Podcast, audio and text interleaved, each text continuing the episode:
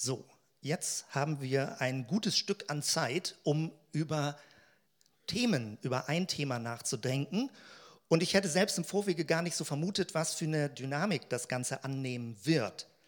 Äh, ich bin vor kurzem, noch gar nicht so lange Zeit, auf ein ganz kleines Büchlein gestoßen, Missionsstudie darüber, wie das Evangelium, die gute Nachricht von Jesus, weltweit in unterschiedlichen kulturellen Kontexten auf Resonanz, auf ähm, sag mal, auf Reaktion, auf positive Reaktion stößt.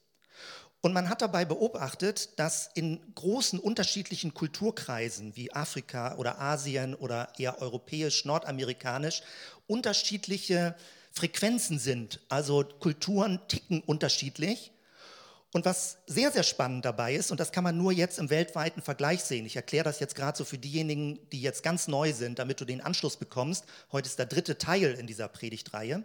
Was sehr, sehr spannend dabei ist, zu beobachten, dass mit dem Jahr der Reformation, 500 Jahre und aus, aus Deutschland und drumherum und so weiter, kamen denn die Botschaft und das Evangelium und so weiter. Das ist aber nur ein Aspekt des Evangeliums in einer ganz konkreten Kultur.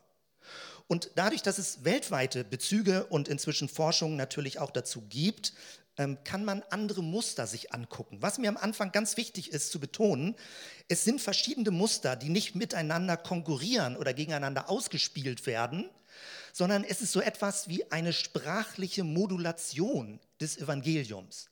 Also die gute Nachricht von Jesus kommt in unterschiedlicher sprachlicher Gestalt in unterschiedliche Kulturen hinein. Welche Begriffe verwendet man? Was ist die große Geschichte, die man erzählt? Es ist ein und dieselbe Grundgeschichte, wie Gott Kontakt in Jesus mit dieser Welt aufnimmt und diese Welt heilen und retten möchte.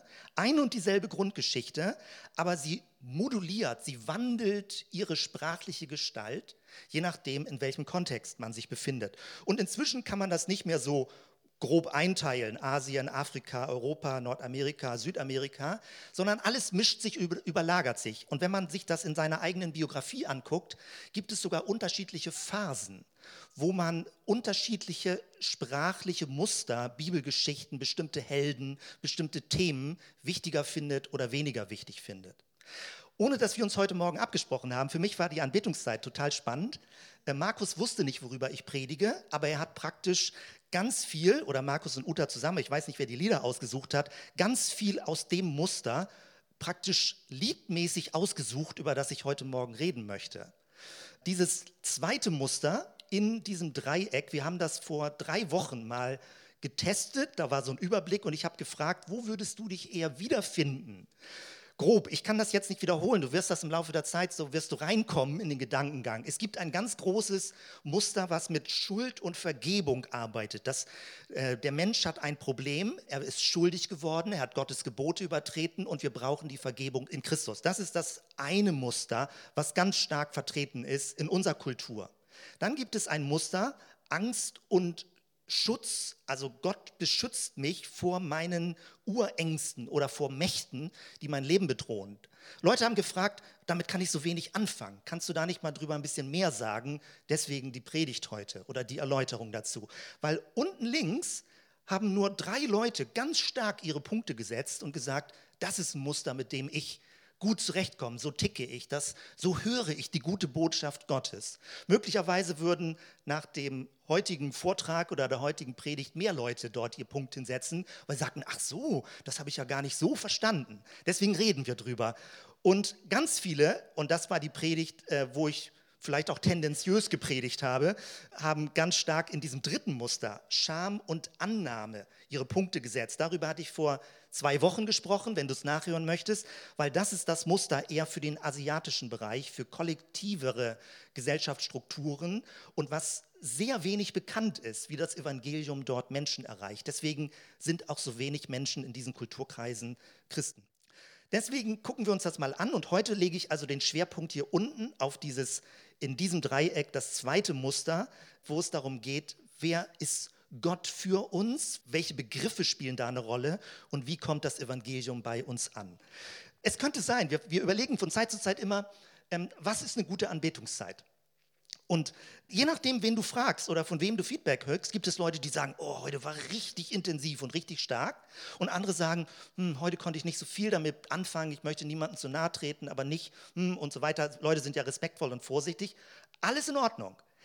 Wenn wir die heutige Zeit nehmen, wie wir zusammen Gott angebetet haben, und du, wenn du sagst, oh, das war genau mein Stil, rockige Musik, klare Texte, Entschlossenheit, vorangehen, Gott in meinem Leben, dann bist du ganz stark in diesem Muster. Und das wird sich gleich deutlich werden. Und Leute, die sagen, das war genau mein Stil heute. Super, spannend. Deswegen haben wir verschiedene Leute, die verschiedene Sets aussuchen, weil es geht nicht darum, das gegeneinander auszuspielen, sondern die gesamte Fülle des Evangeliums wahrzunehmen. Alle Aspekte, wie bei einem Diamanten, der alles Licht spiegelt, wahrzunehmen. Und je nach Sonntag wird dir möglicherweise danach auffallen, wenn man das so ein bisschen reflektiert jetzt, dass es unterschiedliche Schwerpunkte gibt.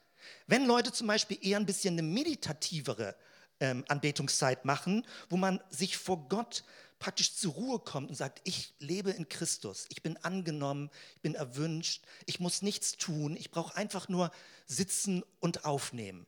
Dann bist du wahrscheinlich eher stärker in dem dritten Muster drin, ähm, wo es darum geht, Annahme von Gott zu erleben und nicht so sehr eine Entschlossenheit und eine Entscheidungsbereitschaft herauszufordern.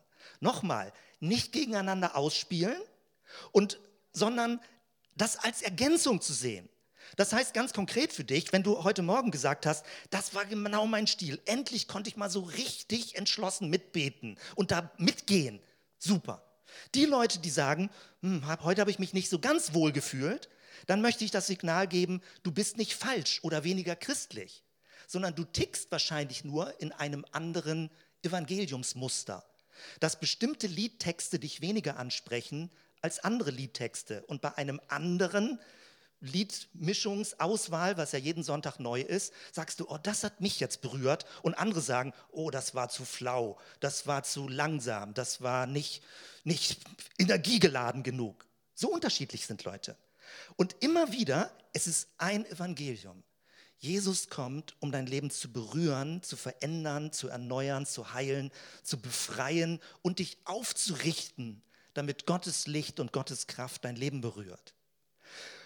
Und so kann man es vielleicht eher als Kaleidoskop verstehen, wie das Ganze sich dreht und verschiedene Muster und Farben zusammenkommen.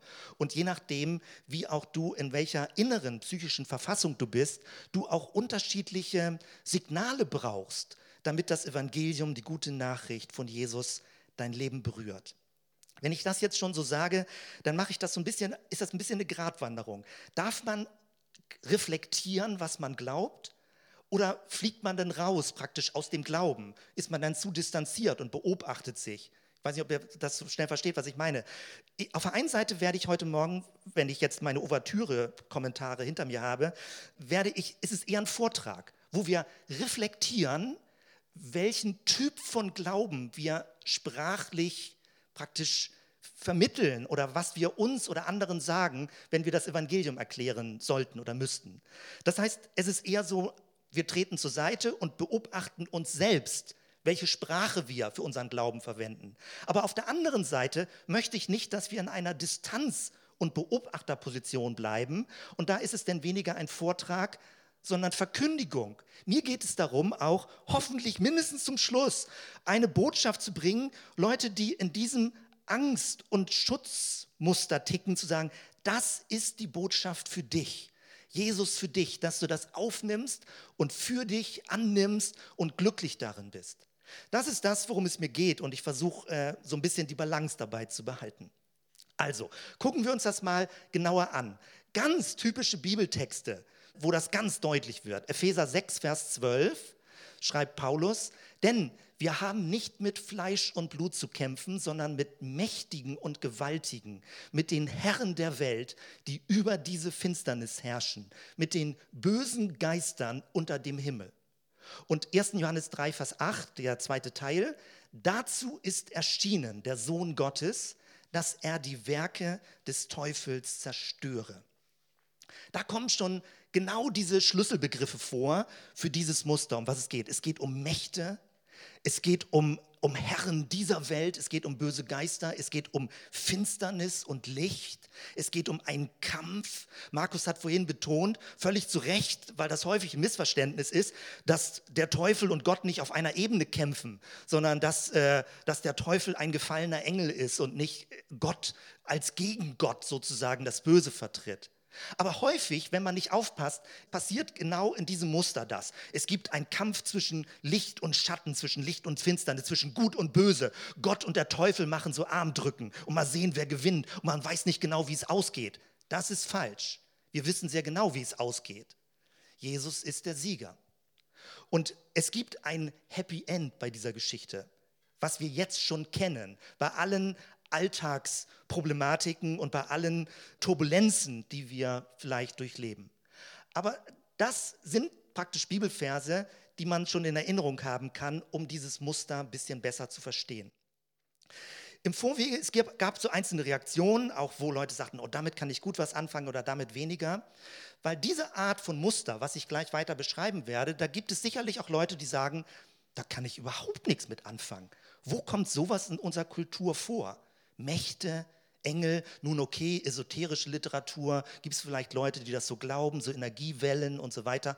Aber die Mehrheit würde doch auf wissenschaftlicher Grundlage sagen, hm, sind das eher psychische Phänomene, sind das vielleicht Krankheiten, die Leute haben, psychische Deformation. So, also es gibt so eine, eine wissenschaftliche, ich sag mal, Aufgeklärtheit in Anführungsstrichen, die eigentlich nicht so an diese ganze Geisterwelt des Animismus so aus dem afrikanischen Bereich sehr stark, so mit Stammeskulturen, mit Ritualtänzen. Hm, sowas haben wir doch nicht mehr in Europa.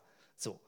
Ja, ich will das mal ein bisschen genauer erklären, weil ich glaube, das hat sich gewandelt und natürlich haben wir auch diese Phänomene in ganz anderer Form in Europa. Ich beginne mal mit ein paar Bildern, denn es ist ja ein bisschen eindrücklicher. Kindergeschichten haben zum Beispiel solche Wendungen. Ähm, hier, falls du das lesen kannst, hier ist ein bisschen hell, Anleitung zum Monster verhauen. Eine Prinzessin so ungefähr, ein Star, eine ganz berühmte Kindergeschichte jetzt, äh, die erzählt wird. Früher gab es Bibi Blocksberg, da ging es um Zaubern und äh, es geht darum praktisch, dass, dass kleine Kinder stark sind, die bösen Mächte zu vertreiben. Harry Potter kam, äh, damals war das ein großes, kompliziertes Ding, weil in der christlichen Welt, wo es um Schuldvergebung in diesem Muster geht, da alles okkult, alles böse, alles negativ. Aber es gibt ganz viele Geschichten, weil es in der Kirche dieses Muster, also dieses Angst- und Schutzmuster, diese böse Mächte, weil es in der Kirche so gut wie nicht mehr vorkommt, ist es ausgewandert. Wohin? In die Kinos. Die Kinos liefern ganz viele von solchen Geschichten, moderne Filme, Herr der Ringe gab es. Hier haben wir, das ist so das typische, manchmal Horoskope, aber das ist ein bisschen zu billig. Es ist natürlich eine riesige Weltsicht. Die Sterne als Mächte bestimmen dein Leben. Es gibt Talismane, es gibt Maskottchen, es gibt ähm, unsere Glücksbringer. Ähm, Masken gibt es in verschiedenen Kulturkreisen. Eine Art von, wie beschwöre ich die Mächte, die mein Leben zerstören wollen. Oder natürlich, ich habe auch ein Bild hier von ähm, Herr der Ringe ganz großes Kinospektakel und es bedient genau dieses Muster. Das äh, Gute und das Böse und sie kämpfen gegeneinander und es gibt verschiedene Mächte und eigentlich die Kleinen, die Einfachen, die Unscheinbaren mit Kameradschaft werden zum Schluss wirklich den Sieg davontragen. Diejenigen, die das geschrieben haben und die das vertreten haben, haben das ja auch aus christlicher Weltsicht heraus in den meisten Fällen geschrieben. Etwas, was ein bisschen stutzig macht, man denkt wissenschaftliche moderne Welt. Äh, vielleicht hast du schon mal etwas von diesem ganz berühmten Haus in Hongkong gehört. Großer Wohnblock und in der Mitte des Wohnblocks ein Loch. Man denkt, äh, architektonisch, hm, ganz spannend, ist wahrscheinlich eine besondere Idee gewesen. Dahinter steckt Feng Shui, ähm, weil der Feng Shui-Meister, der zur Rate gezogen wurde von dem Architekten, wie das Haus gebaut werden sollte, gesagt hat, in dem Berg dahinter wohnt ein Drache. Und dieser Drache fliegt immer rein und raus. Und wenn du jetzt da einen großen Häuserblock vorbaust, wird es eine negative Energie für die Bewohner erzeugen. Deswegen muss der Drache einen Ausgang aus dem Berg haben. Du musst ein Loch in das Gebäude reinbauen. Das ist die kurze Geschichte dahinter. Und das zeigt, wie auch in einer wissenschaftlich aufgeklärten Welt ähm, immer noch verschiedene Dynamiken und Ebenen drin sind, wie man hofft, böse Mächte, was auch immer du darunter verstehst, Chaosmächte, nicht fälschlicherweise zu reizen und gute Energie zu bekommen, gutes Karma zu bekommen. Ähm, da braucht man bloß den Begriff wechseln und dann ist man im christlichen Bereich, gesegnet leben zu wollen. Das ist sowas wie gutes Karma bekommen wollen, aber mit einer anderen Sprache. Das nur als ein paar ganz wenige Beispiele. Also die Thematik, in der wir uns befinden, wenn man das so eher so vom, vom völkischen, vom stammeskulturmäßigen nimmt, dann denkt man, oh, da sind wir doch weit drüber hinaus. Also da würde es dann eher so darum gehen, es geht um Mächte zwischen Gott und Mensch, es geht um böse Mächte, es geht um magische Rituale, es geht um Versuchung, um Anfechtung, um Kampf und Besänftigung. Und Ganz spannend ist, dass die charismatische Bewegung, die pfingstliche Bewegung, Anfang des 20. Jahrhunderts entstanden ist und ganz stark, ich bin ja auch mehrere Jahre in der Pfingstgemeinde gewesen, mit viel Gewinn und habe ganz viele tolle Dinge da gelernt. Aber da ist nicht aber, sondern nur zur Erklärung, dort ist ganz stark dieses Muster, über das ich heute spreche. Wenn du also auf pfingstlichen Konferenzen bist oder auf stark charismatischen Konferenzen, dann wirst du das ganz stark wiederfinden, dieses Muster, dass Gott der Herr ist über alle Dinge und die bösen Mächte besiegt. Ist die biblische Botschaft. Und doch gibt es Leute, die sagen, das berührt nicht wirklich mein Herz. Es sind bestimmte Menschen, die davon berührt werden und die so vom Evangelium erreicht werden. Völlig gut. Und insbesondere ist eben das Spannende, dass genau diese Neuerweckung des Evangeliums Anfang des 20. Jahrhunderts durch die Pfingstbewegung, wie der Heilige Geist dort gewirkt hat, besonders stark im afrikanischen Bereich, ich nenne es jetzt mal Erfolge erzielt hat.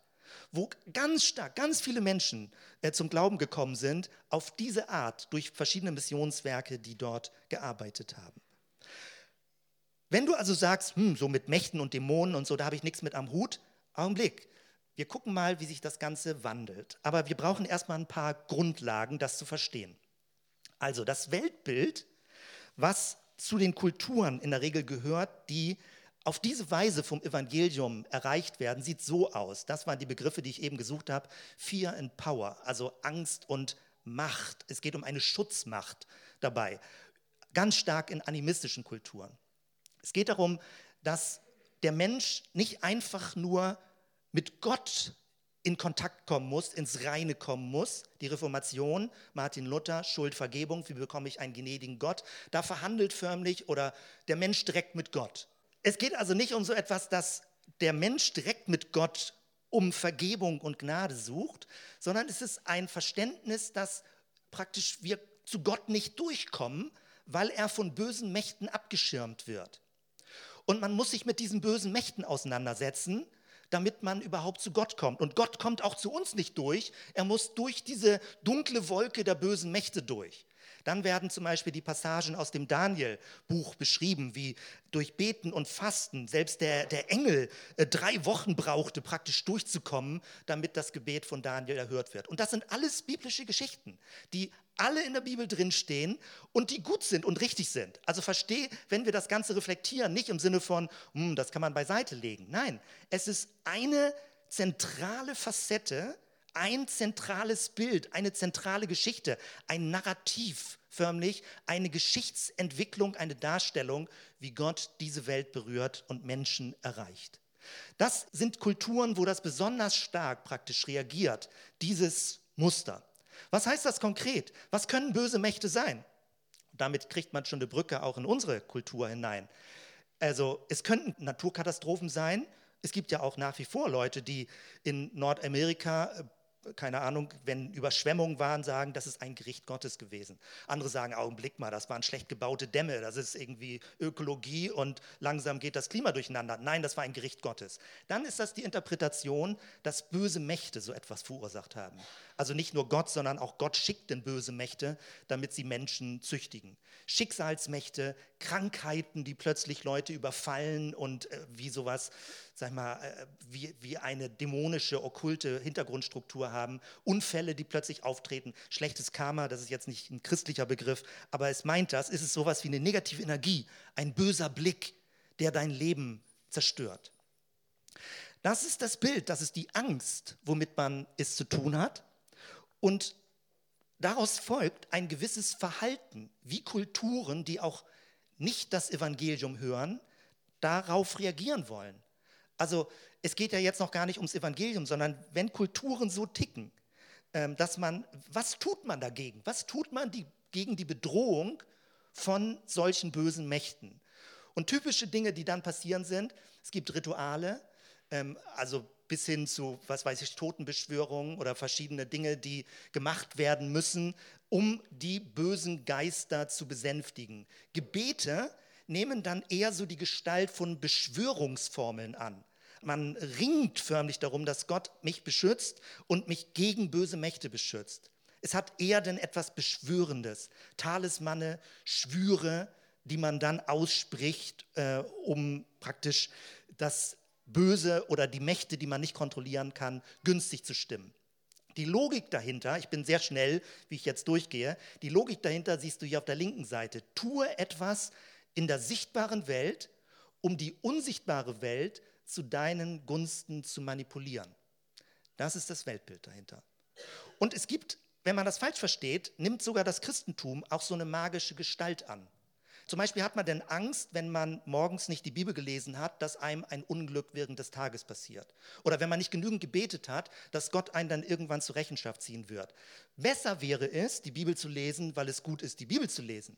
Oder zu beten, weil es gut ist, mit Gott in Beziehung zu sein und nicht aus Angst, dass irgendeine Schicksalsmacht, die Gott denn erlaubt, mein Leben zu manipulieren, sozusagen auf mich äh, eingreift. Die Angst davor ist, also die Angst ist, dass man schwach, verwundbar und unterlegen ist, dass man absäuft im Chaos des Lebens, dass man sein Leben nicht gehandelt und nicht gemanagt bekommt. Wenn man das so ein bisschen vor Augen hat, dann kann man das natürlich auch übertragen auf unsere Kultur, auf unsere westliche Kultur. Also es geht dann aber um andere Arten von Mächten. Natürlich gibt es auch in unserer Welt Chaosmächte, die größer sind als das eigene individuelle Leben. Die Frage ist, wie schütze ich mich vor Chaosmächten? Es ist zum Beispiel die Angst vor Scheitern im Beruf, die Macht, die, diese, dieser Zwang, erfolgreich sein zu müssen. Und da gibt es ganz viele Rezepte, nur es nimmt eine andere Gestalt an. Wenn man zum Beispiel das hier sieht, du kriegst, ich habe nur im Internet nur mal kurz nachgeguckt, Stichwort Erfolg dann wird dir alles angeboten. Verschiedene Erfolgsformeln, sowieso im Reagenzglas. Das ist genau das. Ich brauche eine Medizin. Ich brauche irgendwie etwas, was ich trinken kann als Rezept, damit ich mein Leben bewältige. Das ist genau dieses Denkmuster. Ich brauche ein bisschen Jesus. Jesus ist sowas wie ein Talisman für mein Leben. Das ist die schlechte Variante, wenn man so das Evangelium instrumentalisieren will und missbrauchen will. Also die perfekte Power-Morgenroutine ja, oder die Erfolgsformel im Sonnenstudio. Erfolg ist kein Zufall. Also du hast lauter Formeln und Rezepte. Letztendlich ist das auch das Konferenzformat. Wenn man als Christ zu einer Konferenz fährt, häufig ist es ja, man hört Redner, die sagen, wie es geht. Es ist das Gefühl, ich brauche jemanden, der mir hilft, eine Anleitung für mein Leben gibt, weil ich selbst habe den Überblick verloren. Ich habe ich, ich hab Angst, nicht mehr klarzukommen, überfordert zu sein. Das ist alles eine Wandlung Mächte. Vielleicht würdest du nicht mehr es dämonisch nennen oder irgendwie animistisch nennen, aber Mächte um dein Leben herum, die nichts mit Gott zu tun haben, die aber dein Leben bedrohen, die, die dich erfolglos machen, die dich schwach erscheinen lassen.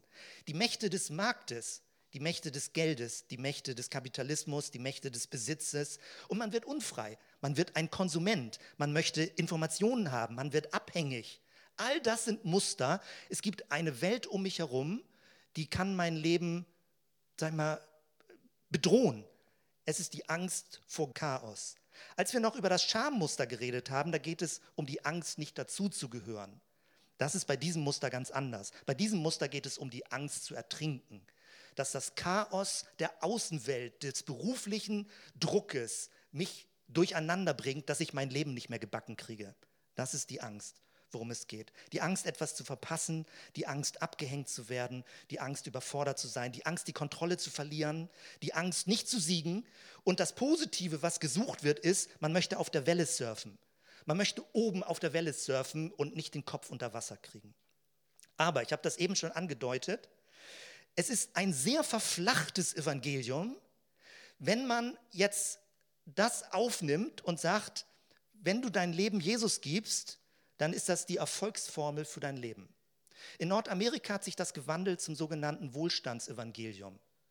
Wenn du nur genügend betest und bestimmte fünf Regeln einhältst, dann wirst du reich und glücklich sein. Dann wirst du eine tolle Familie haben, dann wird Gott immer mit dir sein und dich segnen. Man muss das irgendwie durchschauen, dass das doch eine Lüge ist. Also wer die, die ersten christlichen Gemeinden sich anguckt, die sind verfolgt worden, die waren, sind vertrieben worden, die sind teilweise hingerichtet worden für ihren Glauben und so weiter. Und Leute aus anderen Ländern sagen uns, das Christentum ist nicht Friede, Freude, Eierkuchen.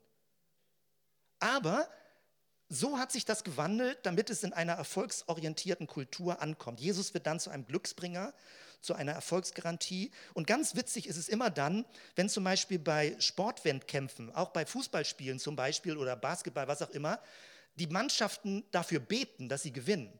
Was ist aber, wenn beide Mannschaften an denselben Gott glauben? Wie soll Gott, denn, denn kommt am Himmel doch ständig durcheinander, wem er helfen soll. Also da muss doch irgendwie, muss einem das doch klar werden, dass da was schief ist. Dann wird Gott sowas wie zu einer Stammesgottheit und damit sind wir wieder bei Tribalismus, Tribalism, wo Gott wieder eine Stammesgottheit und geworden ist und jeder kämpft praktisch mit, von sich heraus gegen die anderen.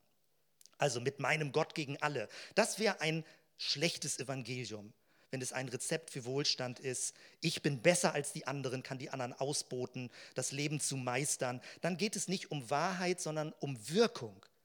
Auch im Heilungsbereich wird nicht danach gefragt, ist das gut, wen ich frage, um gesund zu werden, sondern wenn es wirkt, muss es gut sein. Das ist die Ebene der Mächte. Egal, wo du hingehst, äh, ob es, was weiß ich, okkulte Mächte sind, Warzen besprechen, das Mittelchen und das Mittelchen, egal wo es kommt, Hauptsache wirkt. Das ist diese Weltsicht. Es geht nicht um Wahrheit, es geht nicht darum, ob Gott geehrt wird, sondern ob es wirkt. Das ist ein schlechtes, ein verzerrtes Evangelium. Wenn man nur nach Techniken und Rezepten sucht, um sein Leben zu führen, dann geht es dir doch gar nicht um Gott, sondern es geht um dich und dass Gott dir hilft, ein erfolgreiches Leben zu führen. Das ist schief. Wenn du sowas siehst, also in welchem Gewand auch immer, charismatisch oder uncharismatisch, das ist nicht das biblische Evangelium, dass du Jesus missbrauchen und instrumentalisieren kannst, damit du ein gutes und erfolgreiches Leben führen kannst. Aber doch ist dieses die biblische Geschichte, nur nicht in dieser verkürzten Form. Und jetzt habe ich etwas, was ich schon mehrfach gezeigt habe. Für diejenigen, die es zum ersten Mal sehen, ist es jetzt ein bisschen vielleicht eine Überforderung. Aber ich möchte euch das im Vergleich zeigen, wie wir jetzt dieses dritte, dritte Muster uns angucken. Und wenn es dich interessiert, hör die früheren Predigten an. Also, ich habe das jetzt mal gewechselt. Hier oben Schuld und Anklage, da habe ich ja noch gar nicht weiter drüber geredet, weil ich dachte, das ist sowieso ähm, üblich, dass man, wenn man christlich geprägt ist, dass man das kennt. Dann haben wir über Scham, Schande, Annahme und Würde gesprochen, Shame and Honor. Und heute ein bisschen über Angst, Macht und Schutz, Fear and Power. Gucken wir uns das mal kurz an. Das Gottesbild bei diesem dritten Muster jetzt, über das wir reden, ist, Gott ist eine Schutzmacht für mich und er ist die höchste Autorität im Universum. Ja, so steht es in der Bibel. Dann Sünde ist in diesem dritten Muster nicht die Übertretung von Geboten, nicht Untreue im Sinne von zu einer Gemeinschaft zugehören, sondern Sünde ist dann Rebellion und Götzendienst. Also wenn du gegen Gott rebellierst und dich nicht bereit bist unterzuordnen und andere Götter anbeten willst, egal was, kann auch materielle Götter sein. Also das wäre praktisch in, diesem, in dieser Geschichte, in dieser Beschreibung rechts, äh, die Beschreibung, was Sünde ist. Jesus ist dann ein Eroberer. Er bricht ein in das Reich des Bösen, als er vom Himmel gekommen ist, bricht er ein in die Welt Satans und er befreit Menschen. Der Auftrag, den Jesus hatte, war, er zerstört das Werk des Bösen. Da geht es jetzt weniger um äh, Vergebung von Schuld oder die Heilung von unreinen Menschen, sondern die Zerstörung des Bösen. Man hat Dämonenaustreibung vor Augen, wo wieder seit dem 20. Jahrhundert, und das ist eine der der Schattenseiten von liberal-theologischer Bibelauslegung, die sagen, oh, die Wunder und die Heilungsgeschichten, hm, das war so eine sprachliche Formulierung, die Leute wussten es damals nicht besser. Es ist eigentlich nur ein Mythos, eine Mythologie, das hat nie wirklich so stattgefunden. Das ist ein bisschen modern wissenschaftliche Arroganz. Auch in anderen Kulturen weltweit gibt es ja wohl die Phänomene, dass Menschen von Dämonen besessen sind und dass durch den Namen Jesus Dämonen aus gefahren sind und Menschen praktisch befreit und äh, geheilt werden. Gnade bedeutet dann, was ist das, das, was Gott dir geben möchte? Es bedeutet, wenn du dich Gott unterordnest, verleiht er dir Stärke und befreit dich von Bindungen, von Suchtbindungen, von Zwängen, die dein Leben dir die Luft abschnüren. Gottes Macht, Jesu Macht befreit dich von Bindungen. Das ist dann die starke Betonung. Nachfolge, also Jesus folgen, bedeutet dann, sich Gottes Macht unterzuordnen und sagen, du sollst der Herr in meinem Leben sein. Nicht nur Lehrer, nicht nur Stellvertreter, der mir die Schuld vergibt, nicht nur mein Freund, auf den ich mich verlassen kann, sondern du bist der Herr, der ultimative Herr. Und ich möchte dir folgen und zu dir stehen. Und das Sprachbild, also die Metapher, die Begriffe, die verwendet werden in diesem dritten rechten Bereich ist, es sind ganz häufig Kampfbegriffe. Also, dass man etwas tut, dass man vorangeht, entscheidet, dass man das Böse zurückdrängt, dass man etwas in Angriff nimmt. Die deutsche Sprache sagt das ja auch bei nicht militanten Handlungen. Ich nehme etwas in Angriff. Interessant, wie die deutsche Sprache das auch abbildet. Es geht eigentlich um Kampf, um Auseinandersetzung und dass wir in diesem kosmischen Kampf eine entscheidende Rolle spielen. Als Gemeinde Gottes, als Gemeinde Jesu und dass, dass Gott auf uns zählt dass wir an dieser Stelle mit dabei sind, an diesem Kampf zwischen Licht und Finsternis. Wenn ich das wieder so schnell durchgegangen bin, ich weiß nicht, ob du dich da so ein bisschen wiederfinden konntest, ich muss das zwischendurch immer betonen, dass das nicht in Vergessenheit gerät. Ich möchte die drei verschiedenen Modulationen des Evangeliums nicht gegeneinander ausspielen, was besser und schlechter ist, sondern ich möchte die gesamte Palette zeigen, um die Fülle des Evangeliums besser zu verstehen und auch begeistert darüber zu werden, wie das Evangelium sprachlich moduliert, sich wandelt, um in verschiedene Kontexte und Biografien praktisch hineinzukommen. Wenn dich dieser rechte Bereich anspricht, super, nimm das als Gottes Wahrheit für dich.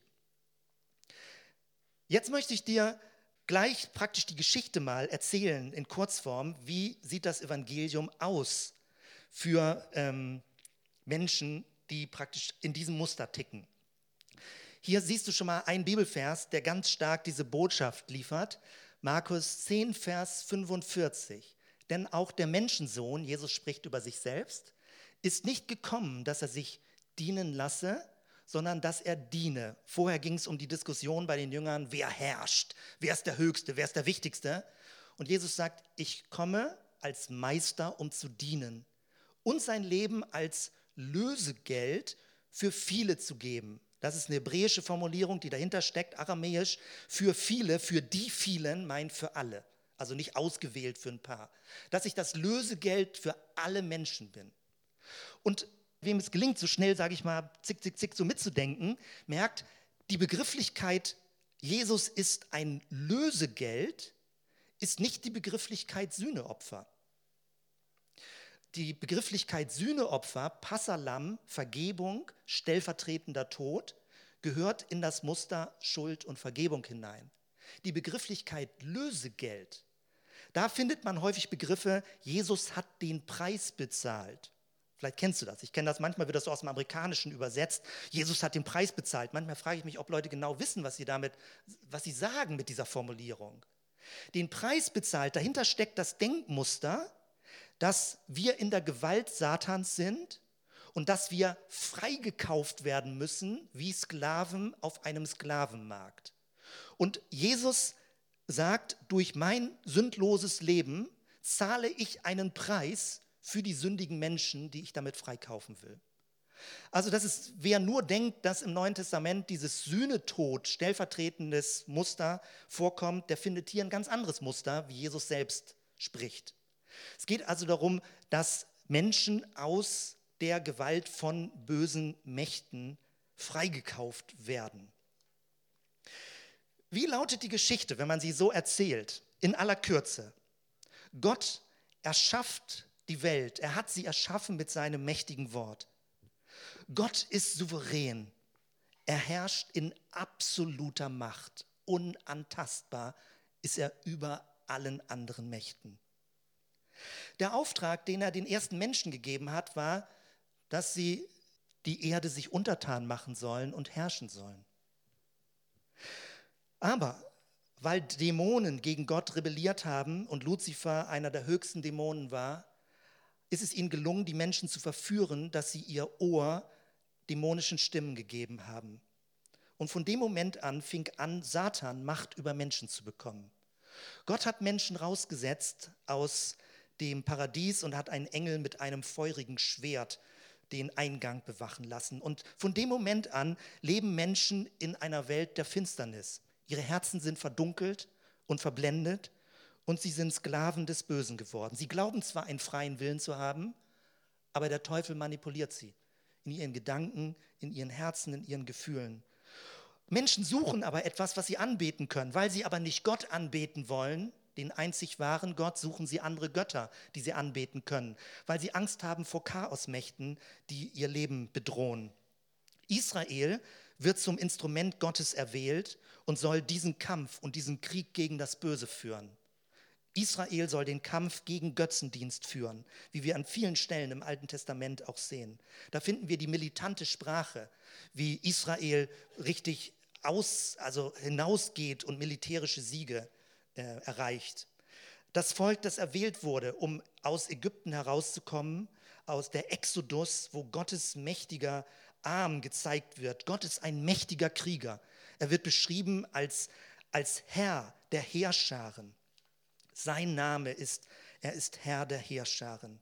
Aber die Geschichte geht so weiter, dass Israel dem Götzendienst verfällt und dunkle Mächte anbetet. Und es kommen Propheten. Ganz starke Geschichten. Elia, wie er mit den Baalspriestern eine Auseinandersetzung hat. Feuer fällt vom Himmel. Zeichen und Wunder geschehen. Tote werden auferweckt. Es geht um einen großen Kampf zwischen Gott und dem Bösen. Und dann kommt Jesus. Und Jesus kommt um das Böse zu besiegen. Und obwohl der Teufel jetzt Jesus ans Kreuz bringt und glaubt, er hat gewonnen, hat er währenddessen nicht gemerkt, dass er sich ein Eigentor geschossen hat. Weil Jesus bietet sein schuldloses Leben an, um Menschen freizukaufen, aber wer schuldlos stirbt, kann nicht im Tod bleiben. Die Liebe überwindet den Tod. Und obwohl Satan dachte, dass er gewonnen hat, hat er damit den Plan Gottes erfüllt. Und indem Jesus starb und wieder auferstand, hat er den Tod und alle bösen Mächte ein für allemal besiegt. Es gibt nach wie vor böse Mächte, aber der Schlange ist schon der Kopf zertreten. Sie lebt noch und sie bewegt sich noch in dieser Welt und versucht noch Menschen zu verführen. Aber es ist schon der Sieg erreicht. Es braucht nur noch einige Zeit, bis er sichtbar und zum Ziel kommt. Und Gott sucht Menschen, die sich Jesus anschließen die bereit sind, ihm zu dienen, im ganz strektesten Sinne, sich ihm zu unterwerfen und sagen, ich möchte einen Meister in meinem Leben haben und sonst niemanden. Ich möchte, dass Jesus regiert. Ich will nicht mehr mein eigener Herr sein, Jesus allein. Und wer das tut, wer sich unterordnet, Gottes Macht und Jesus seinen Herrn nennt, der wird erleben, dass die Kraft des Heiligen Geistes in seinem Leben wirkt. Und in der Kraft des Geistes kann er satanischen Mächten entgegentreten. Jemand, der das tut, wird gesegnet sein mit dem Segen des Himmels. Und er wird ein, eine Kraftquelle sein, nicht nur um selbst gesegnet zu sein, sondern auch um andere zu segnen. Das ist die Geschichte, wie sie geschrieben wird. Jesus am Ende der Zeit kommt geritten, äh, so steht es in der Offenbarung, auf einem weißen Pferd mit einem Schwert aus dem Mund, wie er scheiden kann zwischen Gut und Böse. Alles Bilder, wo Leute vielleicht sagen, oh, das ist mir zu massiv, zu militant, zu drastisch. Aber es ist die Geschichte genau für eine Welt, die sich von Mächten bedroht fühlt. Jesus besiegt alle Chaosmächte.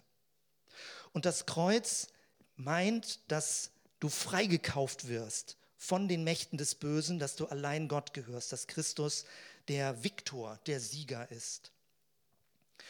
Das Blöde ist, dass die Kirche auf Abwägen geraten ist, weil diese Botschaft, diese mächtige Botschaft, bietet sich natürlich an, jetzt um wirklich Kriege zu führen.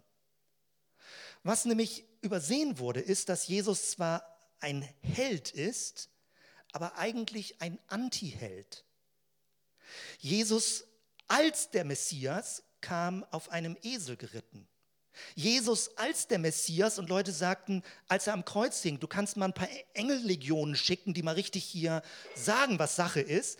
Als Jesus am Kreuz hing, sagte er, ich hätte das tun können, ich mache es aber nicht. Jesus ist ein Weg der Entmächtigung gegangen. Er hat nicht die himmlischen Mächte angerufen, um das Böse zu zerstören, weil er mit der Macht der Liebe die Herzen von Menschen erreichen will. Ja, Jesus als Messias hat gesiegt, aber er hatte eine Friedensethik. Es war keine militärische Macht. Wer dieses Muster interessant und spannend findet, darf nicht in die Falle laufen, dass man selbst, wenn man sowas wie Eroberungssprache verwendet, wir wollen eine Stadt erobern oder wir wollen einen Landstrich erobern oder wir wollen eine Bevölkerungsgruppe erobern, dass man sehr vorsichtig ist, militärische Sprache dafür zu verwenden. Weil Jesus siegt in seiner Schwachheit. Jesus siegt, indem er auf Macht und auf Krieg und auf Gewalt verzichtet. Jesus geht nicht den zelotischen Weg, um mit Dolchen gegen die Römer anzugehen. Es ist total wichtig, weil die Kirche hat das leider nicht verstanden. Mindestens die ersten tausend Jahre in der Kirchengeschichte ging es um Expansion. Es ging darum, andere Völker zu unterdrücken, das Evangelium zu verbreiten. Und dieses Muster darf uns nicht dazu verleiten, so zu denken. In Kirchenkuppeln wurde Jesus als Pantokrator, als Allherrscher gezeigt. Man fragt sich, wo ist der arme Mann aus Nazareth geblieben? Ja, das ist der erhöhte Christus. Ja, aber wo ist der arme Mann aus Nazareth geblieben? Das heißt, wenn dich dieses Muster anspricht, lebe in dieser Energie. Ich kenne das, wie stark das ist. Gerade als Jugendlicher bei mir war das eine super wichtige Botschaft. Aber achte darauf, dass deine Sprache nicht missverständlich militant wird, christlich militant wird. Dann wäre das ein großes Missverständnis. Eine von mir, also ich habe wenig, sage ich mal, so mit dämonischen Dreckkonfrontationen zu tun gehabt, mit Mächten. Ähm, aber eine Sache, oder nicht nur eine, es gab mehrfach, war das, das ist für mich ganz spannend. Wenn ich nachts früher auch Albträume mal hatte, war das ganz starke Erfahrung, wie ich im Traum den Namen Jesus ausgesprochen habe und der Traum sich wandelte plötzlich die Bindung, die Bedrohung plötzlich weg war.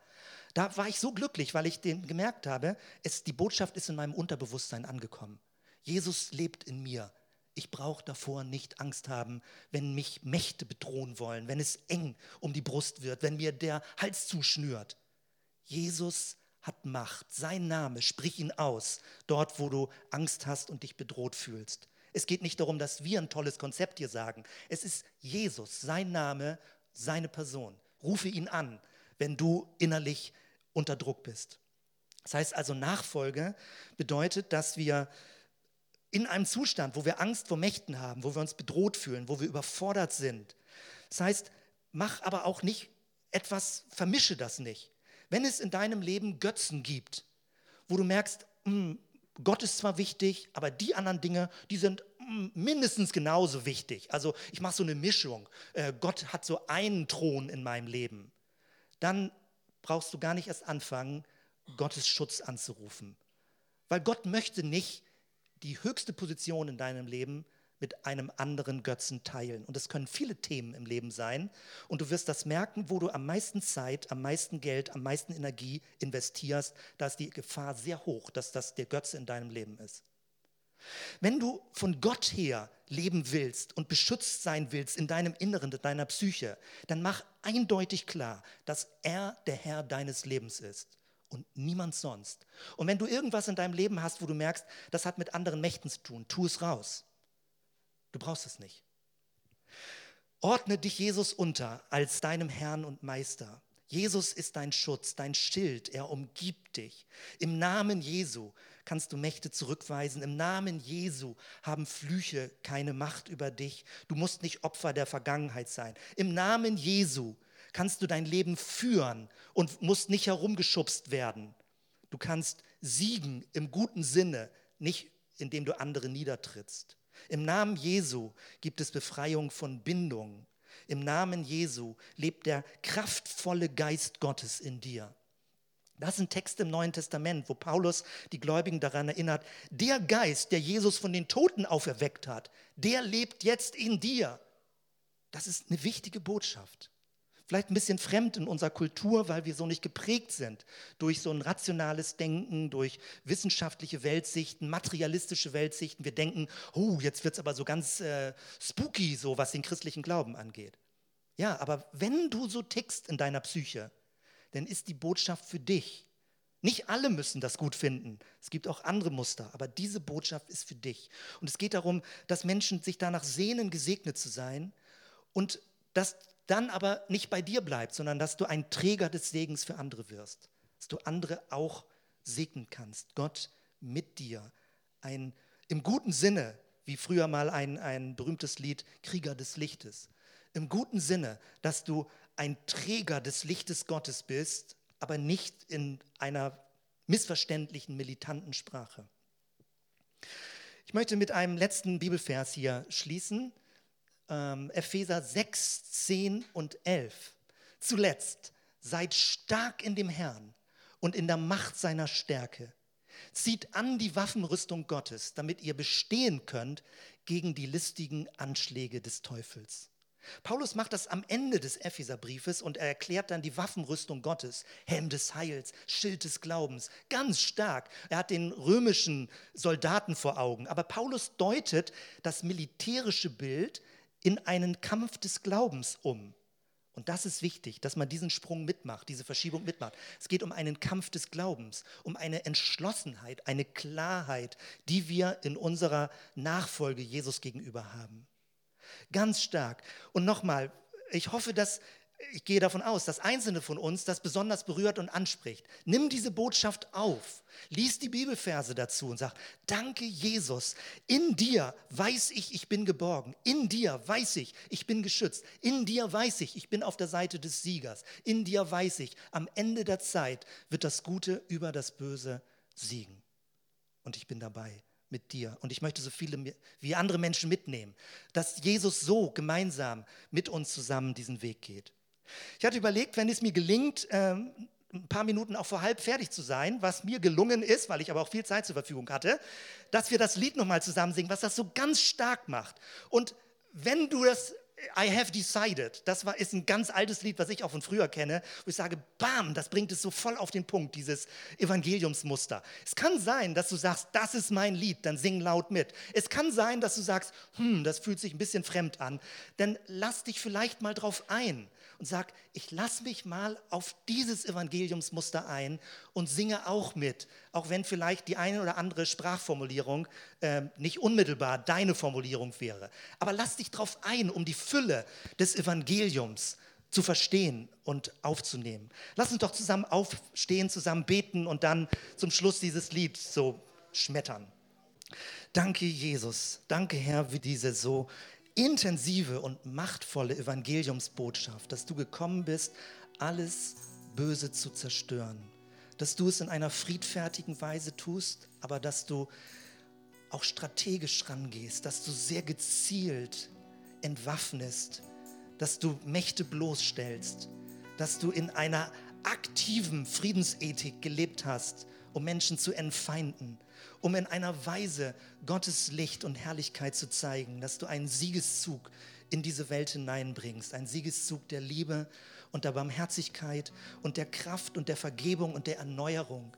Danke, Jesus, dafür, dass wir Teil dabei sein können und dass wir mit dir zusammen in diesen Zug gehen können und alle anderen Menschen mit einladen können, dabei zu sein. Dir die Ehre, Jesus.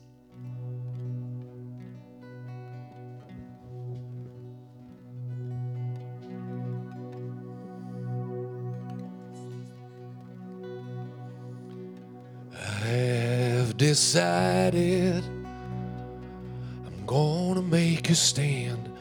I have decided I'm taking back my land. I have decided this far and no more. Gonna take up the sword and fight in the name of